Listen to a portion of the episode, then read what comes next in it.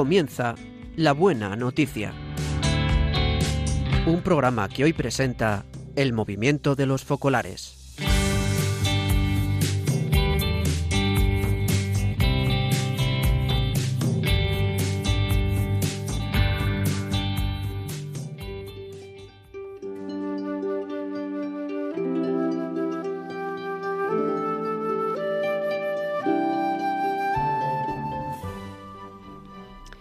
Buenos días. Nuevamente estamos con ustedes para comentar y meditar juntos la liturgia de mañana domingo, trigésimo primero del tiempo ordinario. Y para meditar juntos las lecturas que la liturgia nos propone, tenemos que escuchar en ellas la voz del Espíritu Santo. Nos hablarán Jesús, San Pablo y el profeta Malaquías. Ellos critican duramente a los escribas y a los fariseos, a las clases dirigentes de su tiempo por su hipocresía y por el modo interesado de realizar su ministerio. Hoy estaremos con ustedes, Santos García. Buenos días, Santos. Hola, buenos días, María José, y buenos días a todos los oyentes de Radio María. Pues sí, hoy con San Pablo veremos el aprecio que éste tiene por la comunidad de Tesalónica y les recuerda que no les ha transmitido palabras de hombre, sino la palabra de Dios. Mari Carmen Galván, buenos días, Mari Carmen. Muy buenos días a todos. Y el profeta Malaquías, en el siglo V antes de Cristo, lanza un duro ataque a los sacerdotes de su época, por lo mal que realizan el culto y el mal ejemplo que dan en su vida. Buscan su propia gloria en vez de la gloria de Dios. Saludamos también al técnico de Radio María, José, que nos ayuda desde el control de sonido. Y saludamos y agradecemos especialmente a los que hoy nos donarán sus testimonios. Yo soy María José Borrego. Jesús en el Evangelio se presenta como el único maestro, que enseña con la vida antes que con la predicación en contraposición a los escribas y los fariseos que se han sentado en la cátedra de Moisés.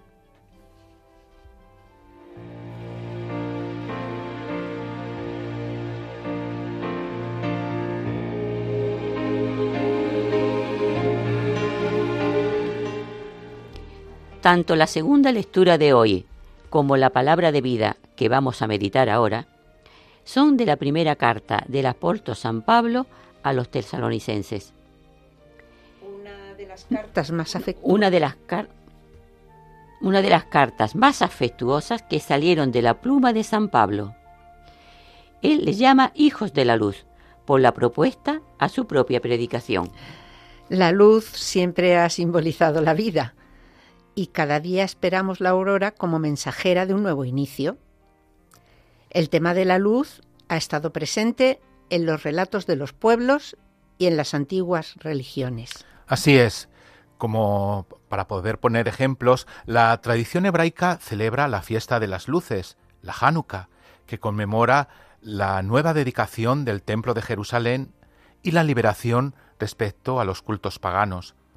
Los musulmanes encienden velas en el día del nacimiento del profeta, Mualid en árabe, o Mevlid Kandili en turco. La fiesta de Diwali es una fiesta originariamente hindú, cuyo nombre significa serie de luces, y se celebra también en otras religiones de la India para representar la victoria del bien sobre el mal. Para los cristianos, Jesucristo es la luz que ilumina las tinieblas del mundo. Así pues, es una realidad cargada de un fuerte simbolismo que representa una presencia de la divinidad y un don para la humanidad y para la tierra. Pues todos sois hijos de la luz y hijos del día. Nosotros no somos de la noche ni de las tinieblas. Y nos podemos preguntar, ¿cuáles son las características de los hijos del día? Una de ellas es no ser de la noche ni de las tinieblas, es decir, renunciar al sueño y a la apatía consiste en la decisión de, permanecer siempre en, en, vigilia, en vigilantes. La decisión de habitar y vivir plenamente el tiempo es una opción de amor. Así pues, la invitación acuciante que dirige el apóstol a la comunidad de Tesalónica consiste en vigilar juntos, renunciando a cualquier forma de pereza y de indiferencia.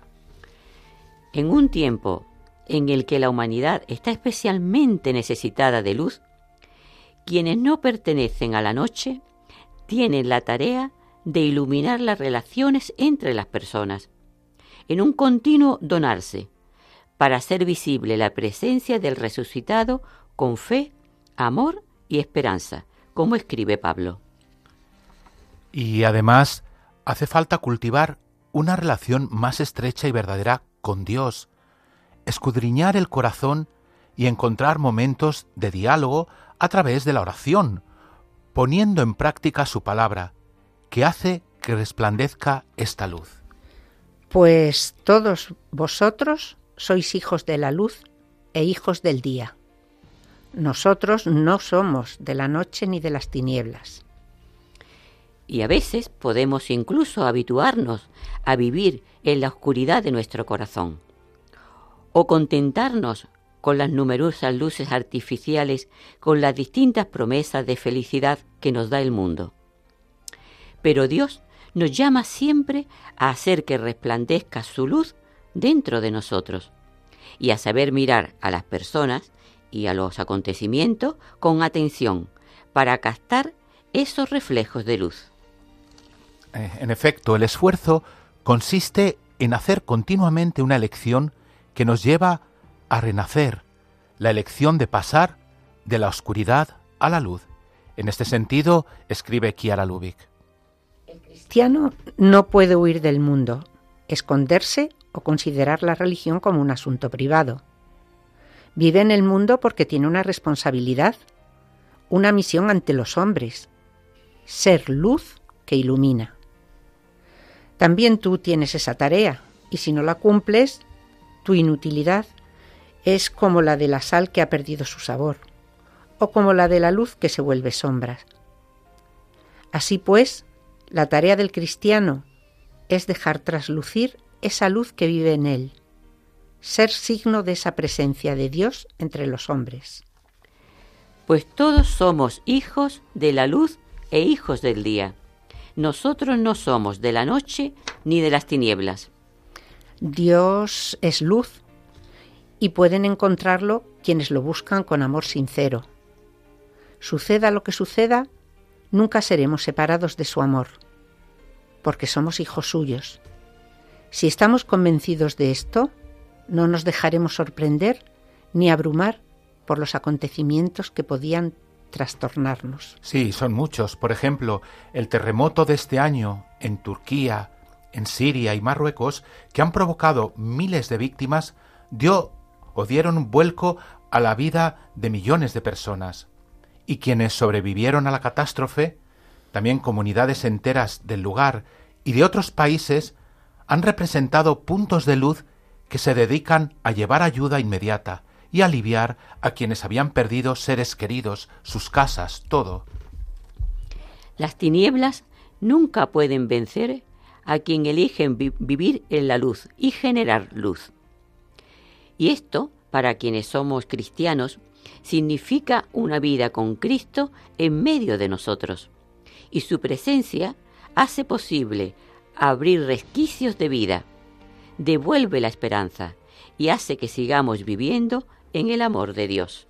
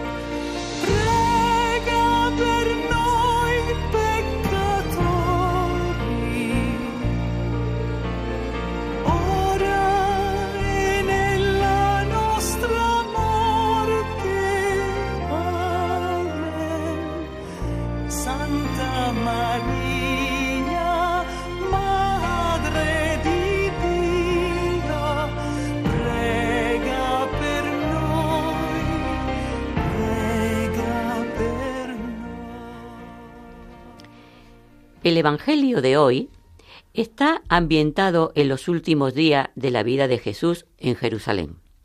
Días cargados de expectativas y también de muchas tensiones. Por un lado, Jesús dirige críticas severas a los escribas y a los fariseos. Por otra, deja importantes mandatos a los cristianos de todos los tiempos. Por tanto, también a nosotros. Y en la segunda lectura, el apóstol San Pablo nos invitará a considerar el Evangelio no como palabra humana, sino como es en verdad, palabra divina, palabra de Dios. La primera lectura que escuchamos ahora es del profeta Malaquías. Habla de la gran protección de Yahvé por su pueblo en la historia y de la ingratitud de los israelitas para con él en particular de los sacerdotes, que son los que menos corresponden a esta calidad de elegidos por Dios.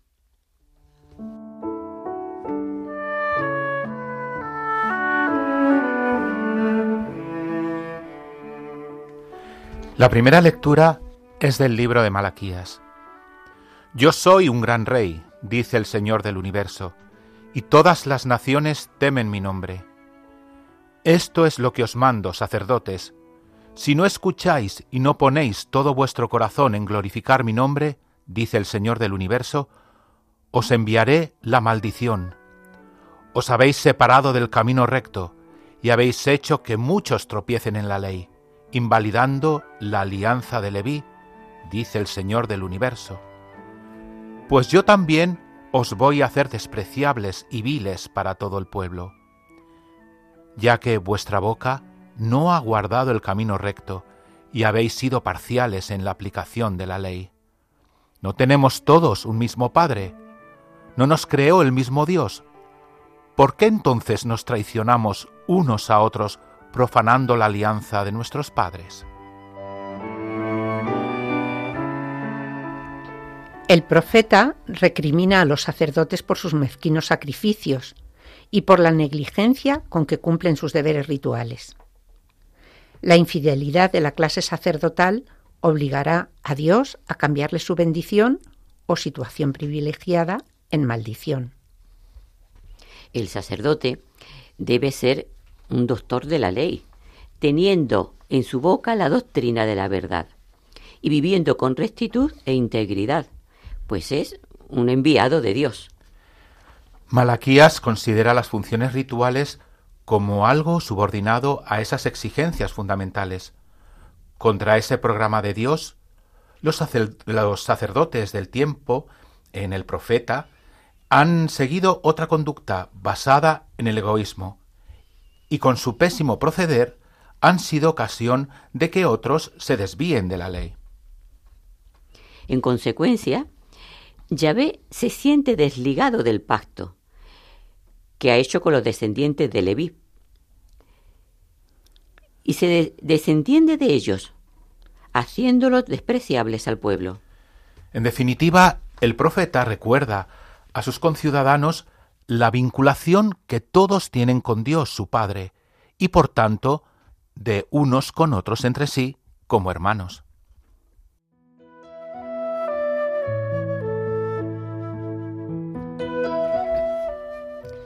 Salmo responsorial. Guarda mi alma en la paz junto a ti, Señor. Señor, mi corazón no es ambicioso, ni mis ojos altaneros. No pretendo grandezas que superan mi capacidad, sino que acallo y modero mis deseos, como un niño en brazos de su madre. Como un niño saciado, así está mi alma dentro de ti. Espera Israel en el Señor, ahora y por siempre.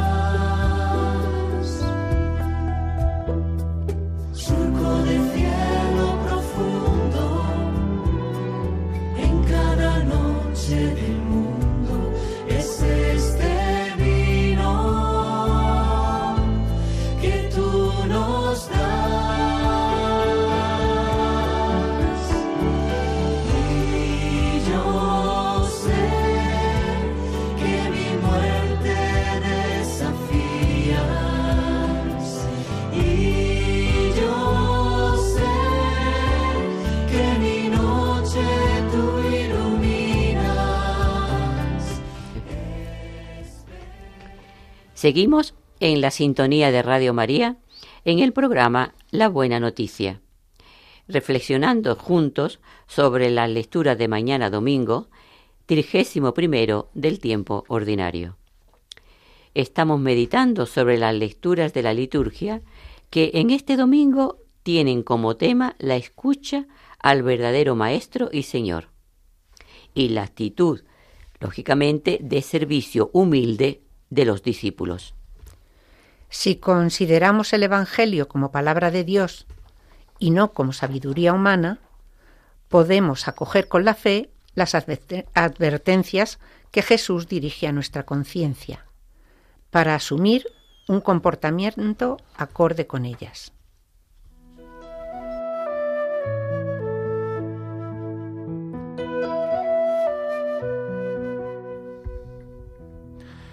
La segunda lectura es de la primera carta de San Pablo a los tesalonicenses.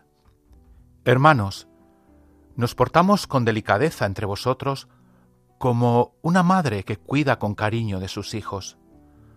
Os queríamos tanto que deseábamos entregaros no sólo el Evangelio de Dios, sino hasta nuestras propias personas, porque os habíais ganado nuestro amor. Recordad, hermanos, nuestros esfuerzos y fatigas, trabajando día y noche para no ser gravosos a nadie. Íbamos proclamando entre vosotros el Evangelio de Dios.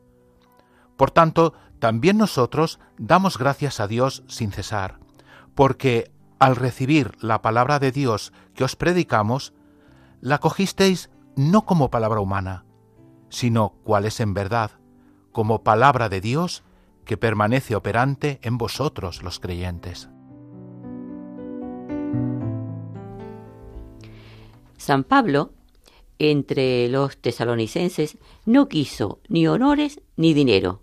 Pudo, pero no quiso hacer valer sus deseos de apóstol de Cristo, a recibir el sustento para no ser gravoso a nadie. Tampoco exigió ni veneración, ni respeto, ni el respeto debido.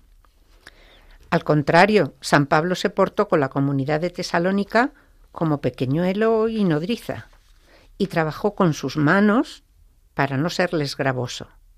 Era como un padre lleno de celo por sus hijos. Sí, y después de hablar de su conducta con los tesalonicenses, el apóstol pasa a hablar de la correspondencia por parte de estos, haciendo un cálido elogio, donde les manifiesta su amor por Dios. En primer lugar, recibieron su predicación, no como palabra de hombre, reconociendo que Dios hablaba a través de su enviado. Y esa palabra obraba eficazmente en ellos, les daba fuerza y energía para la superación de las persecuciones que sufrían. Pero Dios es amor para cada ser humano, independientemente de sus creencias. Pero debemos, de como decíamos al principio, estar atentos a la escucha del Espíritu Santo para sentir su voz y saber actuar en consecuencia.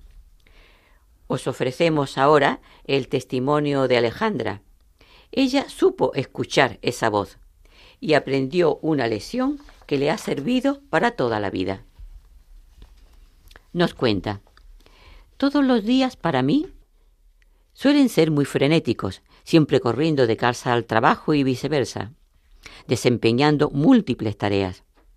Un miércoles, de camino a la oficina, me fijé en un hombre apoyado en la pared, de pie, bastante desaliñado. Me llamó la atención porque se estaba como tambaleando, tambaleándose mucho, y pensé, madre mía, qué borracho que está. Al día siguiente volví a verlo en un lugar distinto, esta vez en la puerta de un bar, en la misma posición del día anterior, de pie, con la cabeza agachada, los ojos entrecerrados y tambaleándose. Y volví a pensar lo mismo. Madre mía, este hombre va cada vez peor. Y seguí con lo mío. Al tercer día lo volví a ver en otro lugar. Estaba acurrucado en un banco, con los ojos también entrecerrados, y me di cuenta de repente de que no estaba borracho, me parecía que no lo estaba, sino que necesitaba ayuda. Era una mañana fría. Pregunté a unos y a otros si sabían quién era este hombre, pero todos me dijeron que no tenían ni idea de quién era ni lo que hacía allí. Así que le compré algo de comer, un bocadillo caliente, y se lo dejé cerca de la mano, en el banco. Yo lo miraba entre asustada e intrigada, pero él ni siquiera se dio cuenta de mi presencia. Seguía con los ojos entrecerrados. Como no podía entretenerme, seguí el camino. Pero cuando estaba a punto de enfrascarme en mis tareas laborales, me llegó un mensaje de mi hija, a quien le había contado el episodio. Mamá, se ha metido el bocata en el bolsillo. Menos mal, pensé, y esto me tranquilizó. Solo que al mismo tiempo me pregunté, pero ¿cómo es posible que me quede indiferente ante una persona que tiene problemas tan evidentes? Telefoneé a mis padres que viven cerca del lugar donde lo había dejado y le describí al hombre y le pregunté si no lo habían visto en los días anteriores. Ellos me dijeron que no, pero se ofrecieron a acercarse hasta el banco donde lo había dejado para llevarle una chaqueta y ropa de abrigo.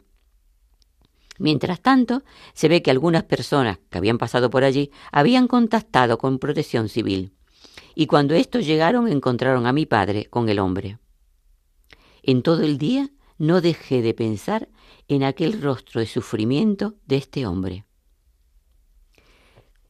Le conté el episodio a una colega de mi trabajo y ella me dijo que conocía a la directora de una asociación que se ocupa de la gente de la calle. La llamó para poder llevarlo allí. Luego supe que el hombre no era un borracho, sino que se tambaleaba porque tenía las manos y los pies casi congelados. Ni siquiera se acordaba de su nombre, y su situación era realmente lamentable. De un día para otro se había quedado sin trabajo a causa de la pandemia. Tenía 52 años. Estaba solo aquí en España. Su mujer y sus cuatro hijos estaban en Ucrania. Y por supuesto, corría su vida peligro. La asociación que lo acogió y se hizo cargo de él, y solo nos pidieron mantas y sobre todo que rezáramos. Comuniqué esta petición a mis amigos de la comunidad local y al mismo tiempo, al mismo día, me llegaron unas pocas de mantas y abrigos, y ropa de abrigo, bastante ropa, y me aseguraron, lógicamente, sus oraciones. De esta historia me han quedado dos profundas impresiones. Por un lado, me queda el sentimiento de culpa por no haberme dado cuenta antes de la gravedad de la situación que estaba pasando este hombre, que no se trataba de un borracho. Por otro lado, me sentí feliz cuando mi hija me dijo, Mamá, me has hecho sentir una sensación muy buena con ese amor que tú has demostrado. Además, ahora Pienso en aquellos ojos de sufrimiento todos los días y rezo por él. Rezo con la esperanza de que esta persona se recupere pronto y pueda abrazar a su familia, que no sabe nada de él. Ha sido una experiencia que me ha dejado una gran enseñanza.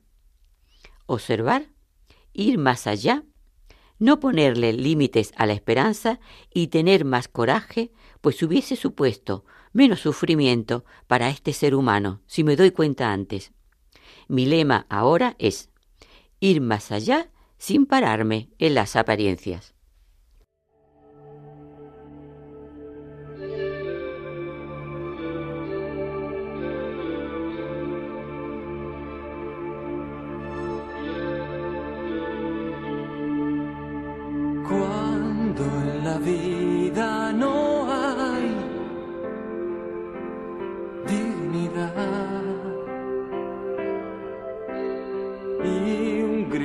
Sordo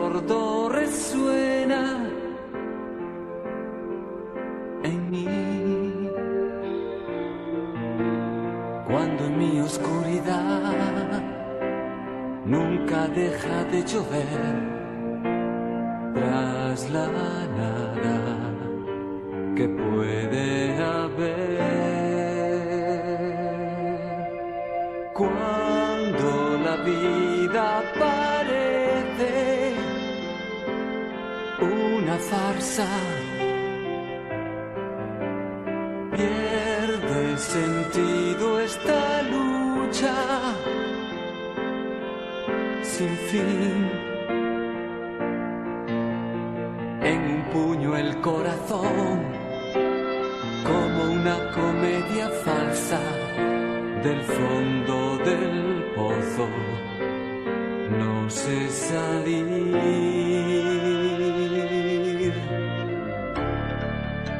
Y en medio de esta noche levanto mis ojos. Estrellas y galaxias, lo invisible. Entonces tu silencio habla, me dice de ti. Yo me quedo mudo, pero te buscaré.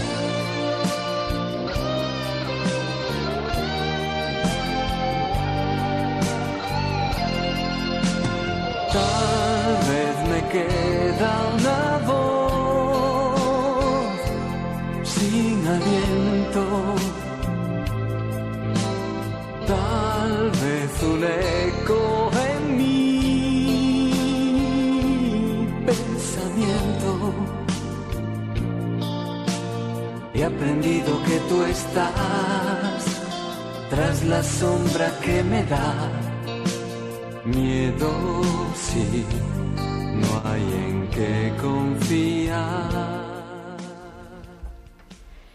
Continuamos en la sintonía de Radio María en el programa La Buena Noticia, reflexionando sobre la lectura de mañana domingo, trigésimo primero del tiempo ordinario.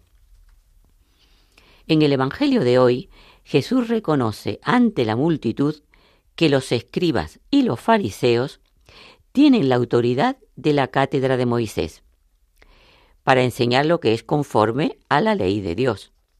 Sin embargo, inmediatamente después, Jesús reprocha la conducta de estos maestros que dicen y no hacen.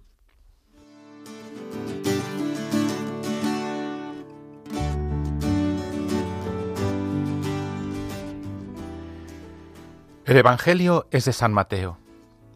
En aquel tiempo Jesús habló a la gente y a los discípulos diciendo, En la cátedra de Moisés se han sentado los escribas y fariseos. Haced y cumplid todo lo que os digan, pero no hagáis lo que ellos hacen, porque ellos dicen, pero no hacen. Lían fardos pesados y se los cargan a la gente en los hombros, pero ellos no están dispuestos a mover un dedo para empujar. Todo lo que hacen es para que los vea la gente. Alargan las filacterias y agrandan las orlas del manto. Les gustan los primeros puestos en los banquetes y los asientos de honor en las sinagogas. Que les hagan reverencias en las plazas y que la gente los llame rabí. Vosotros, en cambio, no os dejéis llamar rabí, porque uno solo es vuestro maestro, y todos vosotros sois hermanos y no llaméis Padre vuestro a nadie en la tierra, porque uno solo es vuestro Padre, el del cielo. No os dejéis llamar maestros, porque uno solo es vuestro Maestro, el Mesías. El primero entre vosotros será vuestro servidor. El que se enaltece será humillado, y el que se humilla será enaltecido.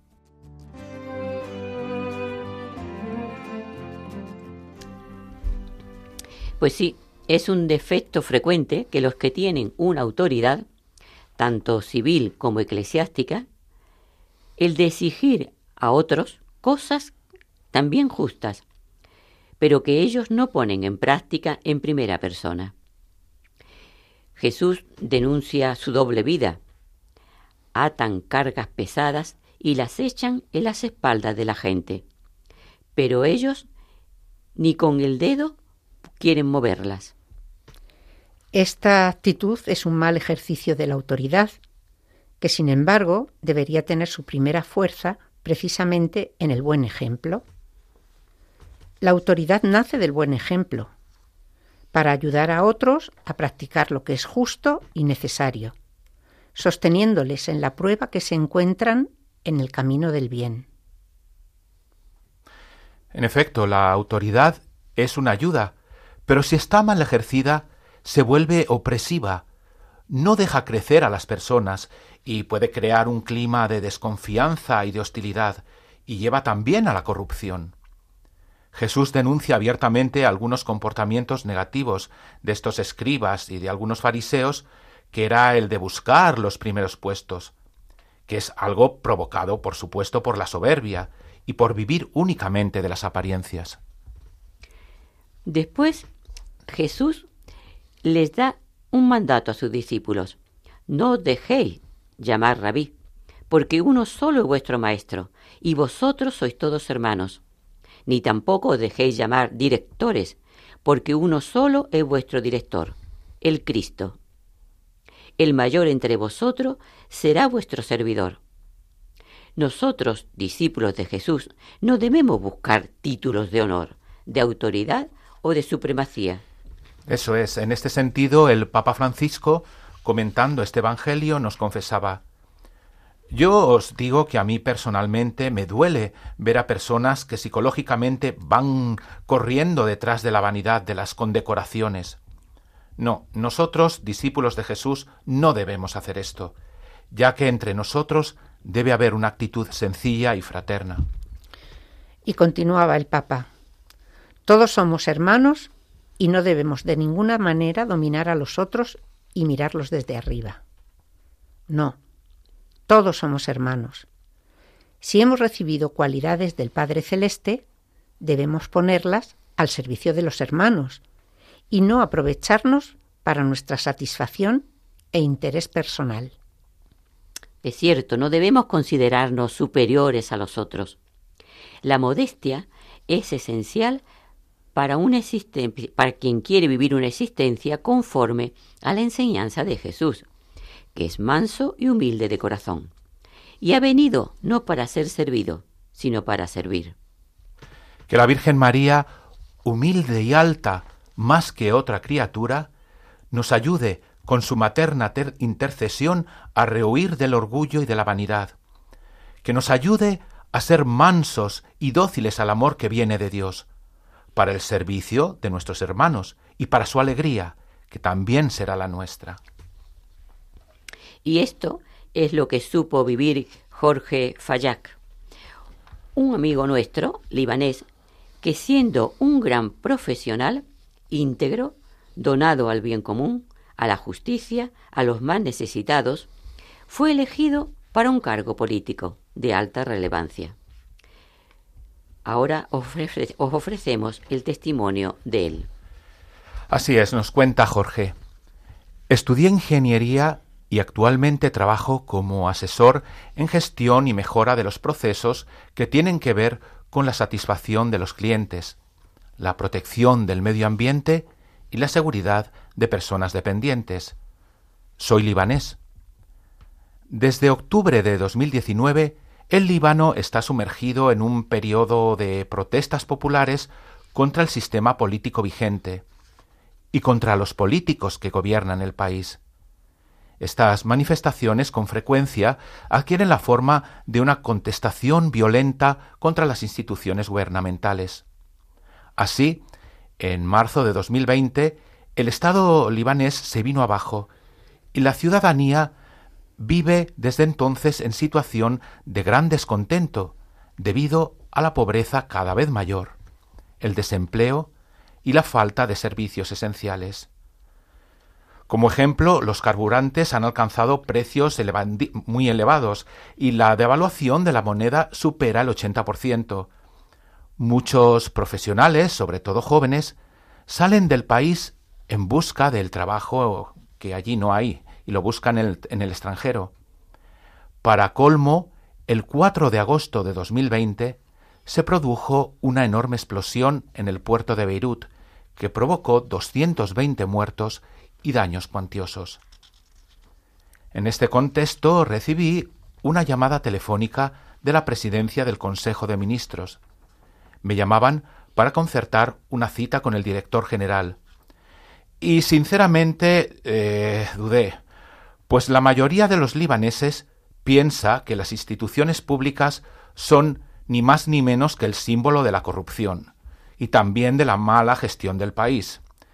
Pero luego, eh, reflexionando, me vino a la mente que durante una convivencia con miembros de la comunidad de los focolares había quedado impresionado del amor de Jesús, crucificado y abandonado, que asume y hace suyos todos los dolores del mundo. Y en medio de esta grave crisis comprendí la importancia de salir de mí mismo y tender puentes. Decidí entonces ir a la cita, con una sola idea en la cabeza, amar a todas las personas con las que me encontrase y escucharlas a fondo. Así, he de decir que el primer encuentro fue un poco tenso, pero luego la cosa fue cambiando y se produjo un debate abierto, sencillo y profesional. Tuve la impresión de estar ante personas que realmente querían llevar a cabo una transformación en la transparencia de la administración pública. Yo les expliqué cómo era mi plan de trabajo, y sobre todo subrayé la importancia de que se comprometieran todos los administradores y los dirigentes en este proceso de renovación, con el fin de involucrar a todo el personal de la presidencia del Consejo. Cuando entregué mi primer informe sobre el estado actual, quise subrayar, en primer lugar, los puntos fuertes que había encontrado, como por ejemplo la profesionalidad y la entrega de cada miembro del equipo, pero por supuesto también indiqué los puntos débiles, los puntos de mejora. insistí en que lo importante era avanzar continuamente con pequeños pasos. Llevé a cabo largas reuniones con el equipo piloto y al final de cada encuentro llevaba un informe al director general. Este lo leía atentamente y daba instrucciones al equipo para implementar mis recomendaciones. Un día me dijeron que el director quería que revisara la página web que la presidencia del Consejo de Ministros acababa de poner en marcha. Y la verdad es que me sorprendió muy gratamente porque la página mostraba con total transparencia mucha información crítica sobre cuestiones delicadas de la actividad política y también de la, de la, actividad administrativa, tanto del gobierno como del Estado.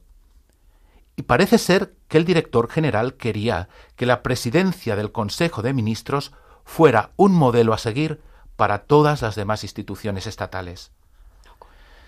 Esto, la verdad es que para mí fue como recibir el ciento por uno del que habla el Evangelio.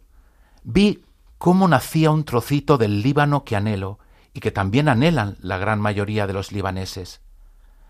Ciertamente, los contrastes seguirán existiendo y la crisis del país no se va a resolver en dos días, pero hemos de creer que hay personas, hombres y mujeres de buena voluntad, con ganas de remangarse para salir de la crisis y para que la nación y sus instituciones progresen. La situación en el Líbano sigue siendo dura, pero se va vislumbrando una salida, y esto sigue siendo una pequeña luz de esperanza en medio de la gran noche que envuelve al Líbano.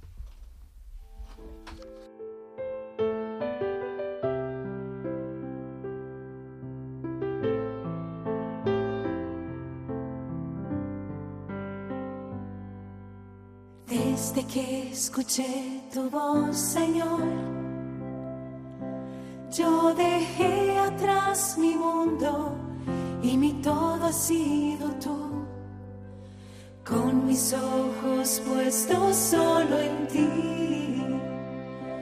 aprendí a mirar también en torno a mí y junto a ti camino.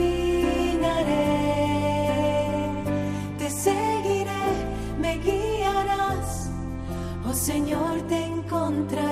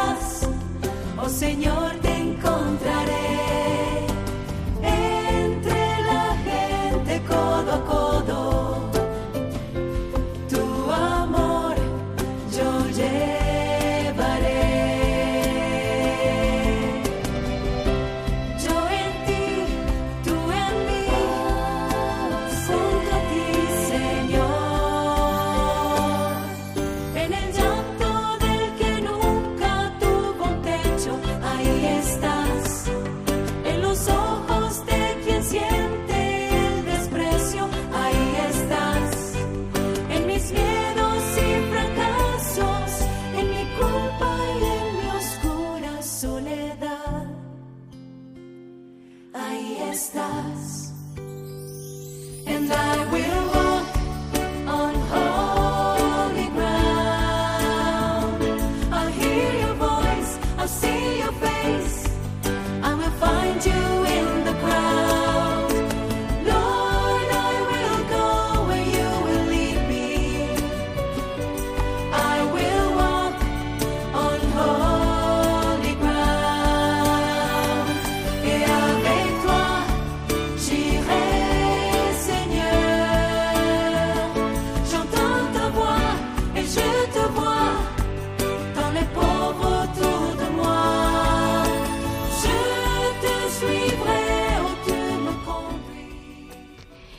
Y ahora pasamos a recibir las llamadas de los oyentes. Pueden llamar a este número 91 005 94 19. Repetimos el número 91 005 94 19. Sí, les invitamos a compartir algún eco, algo que les haya llamado la atención del programa de hoy, algún testimonio breve o algo que les haya sugerido durante el programa.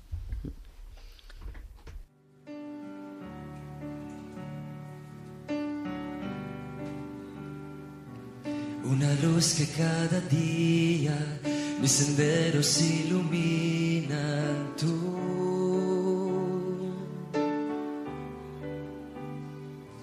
El aliento en mi camino y en la noche eres mi abrigo tú.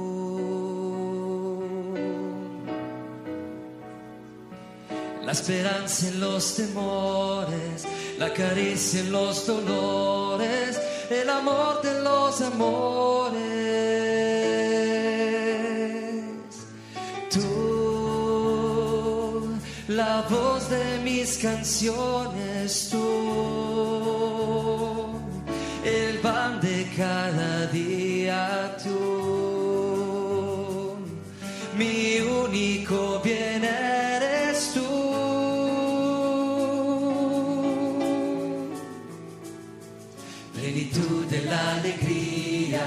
el Señor que da la vida tú.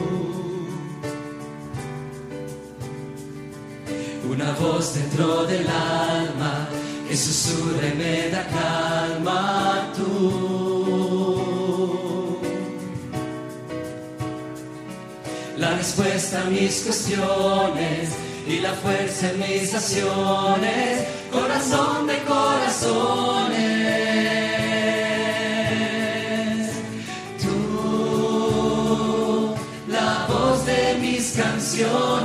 Tú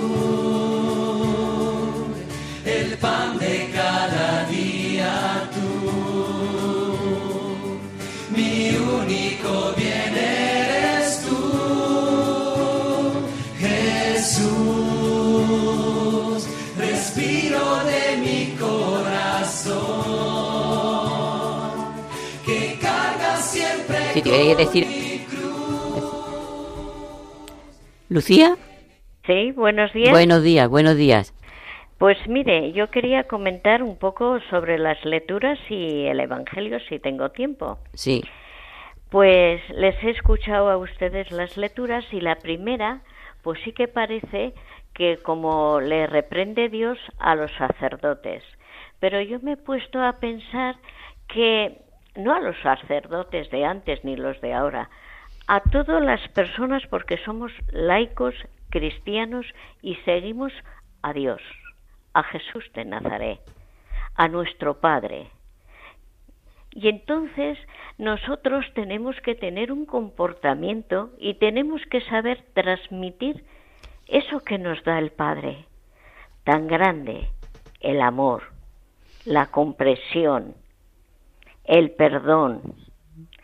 Y en la segunda lectura, no me quiero alargar, con eso de que somos gravosos, pues en los tiempos que estamos ahora, yo veo que hay mucha gente, mucha falta de trabajo, lo estamos pasando mal, pero esas personas no son gravosas. Yo creo que son muy queridas por el Padre, aunque ellos opinen de otra forma o lo vean distintamente. Pero, a ver, ¿a quién no le gustaría traer un salario a casa y poder salir adelante? Pues yo lo, entonces lo meto un poco pues con los fariseos y el evangelio que te dice, y ala, toma, lía fardos y venga a darles trabajos. Esto también pasa en los trabajos, que a veces los compañeros o el jefe o el encargado te cargan, te cargan, te cargan a tope o en la familia mismo o con amigos. Y yo creo que ahí sí se puede llamar gravosos, a los que cargan con tanto peso en la vida, que se valen de que tienen algo y nos han dado un puesto de trabajo y luego te cargan con más o con más horas y luego no te las pago. Pero sí lo que tenemos que saber los cristianos y tenemos que demostrar a las demás personas el comportamiento, cómo se comporta Dios con nosotros. Es todo amor. Nosotros tenemos que transmitir a los demás eso, amor. Sí, es verdad. compresión. Qué generosidad tiene Dios con nosotros y yo creo que en esto está el perdón de Dios, que nos perdona. Pero si yo voy a misa, salgo de misa y luego todo lo que he escuchado al sacerdote no lo llevo como cristiana que soy, ¿de qué me ha servido? Pues soy una farisea. Claro, efectivamente, podemos ser fariseos, sí, podemos ser injustos, ¿eh? porque lógicamente, y como usted dice, las personas que tienen autoridad muchas veces eh, cargan esos fardos pesados en los demás o te exigen sin, y ellos, sin embargo, no hacen lo mismo, ¿no? Entonces nosotros ahí tenemos que tener mucho cuidadito para no hacer nosotros justamente eso con otras personas, que también a veces podemos, si tenemos algún cargo de responsabilidad o propiamente en nuestra casa, somos una madre de familia y que mm, le pedimos a nuestros hijos o personas a nuestro alrededor, le exigimos cosas, ¿no? O familiares y tenemos que ser el amor de Dios. El amor de Dios y nada más, ¿no? Ya ellos entenderán, pero nosotros tenemos que ser amor y ayudarles en todo caso con una palabra siempre que nos salga del corazón, pero que sea amor. Muchísimas gracias, ¿eh? Muchísimas gracias de su testimonio. ¿Consuelo? Sí. ¿Consuelo? Buenos días. ¿De dónde llama usted? Mira, os voy a contar un testimonio de que verdaderamente siempre podemos amar más. Eh, yo entré, yo soy enfermera y entré en mi planta y me encontré que en la habitación había un policía sentado y el chaval que estaba allí era un chaval que, que había estado enfermo y lo habían traído de la cárcel. Y entonces estaba allí y lo habían operado así. Entonces yo vi que la habitación estaba vacía, entonces yo le dije al policía, digo, pero es que cuando abra sus ojos y se despierte de la anestesia, no va nadie en la habitación. Y entonces mm, digo, hay que llamar a algún familiar para que cuando se despierte haya alguien a su lado en estos momentos tan duros. Y me dijo el policía que eso era eso era cosa del asistente social y que como era sábado pues la asistente social no estaba y que nadie se podía hacer cargo de eso. Entonces yo me fui terminé de poner mi tratamiento pero a mí en mi corazón yo se decía Dios mío ese chico se va a despertar que el chaval tendría unos 20 años se va a despertar y no va a haber nadie en la habitación no, no va a haber nadie con él y no pude más. Entonces me fui para el policía y le dije, mire, señor policía, deme usted el número del familiar, deme usted el número de la madre o del padre o del hermano. Tiene que ser un poquito leve, breve, porque tenemos que terminar el programa. Que yo, que yo soy la que, que yo voy a llamar. Me dijo el policía que no podía, mm. pero luego en un pasillo me, me hizo un siseo y era el policía que estaba escondido y me dijo, toma, este es el número de la madre. Cogí ah, corriendo, llamé a la madre y le dije a la madre que preguntara por mí. Y lo más bonito fue que cuando ese chaval se despertó y abrió los ojos, allí estaba su madre. Ay, qué bonito. Qué bonito, muy bien. Muchísimas gracias, muchísimas gracias. Hay que armarse de valor en determinados casos, de verdad, hizo usted muy bien. Muchísimas gracias a todos. Y ahora continuamos ya con el, fin del programa.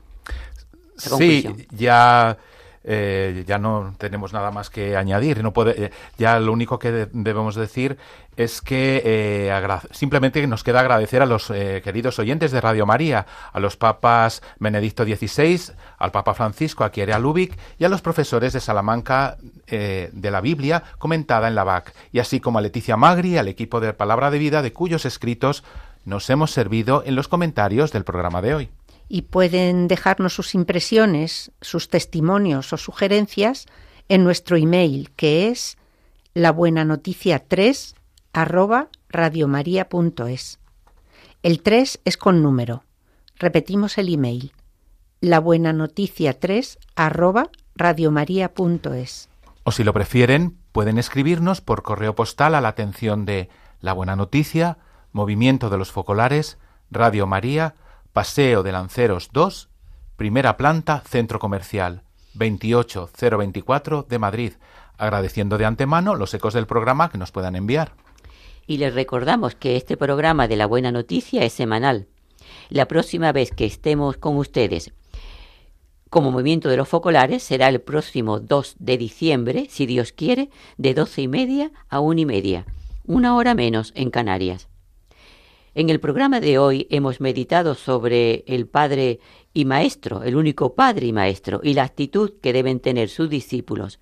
El que quiera ser el primero, que sea el último. Nos decía el Papa Francisco una cosa que nos gusta mucho.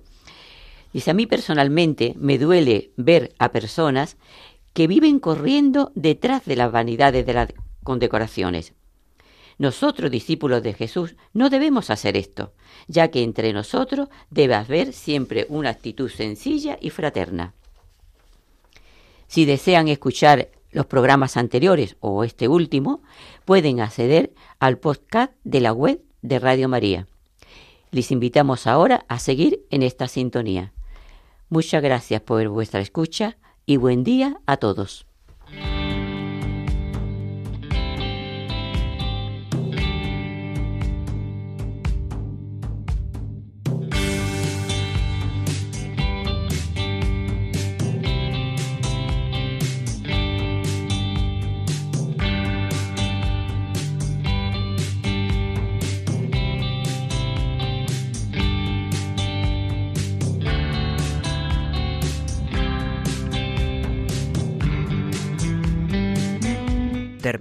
La Buena Noticia. Un programa que hoy ha presentado el movimiento de los focolares.